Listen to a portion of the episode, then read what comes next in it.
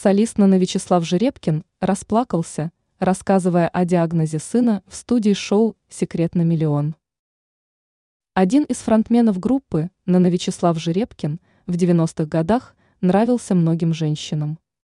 Армия поклонниц мечтала обратить на себя внимание певца, который выходил на сцену в относительно откровенных нарядах.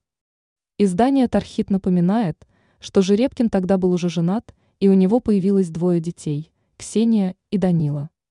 Потом солист познакомился со второй супругой, несмотря на тот факт, что тогда он находился в официальном браке.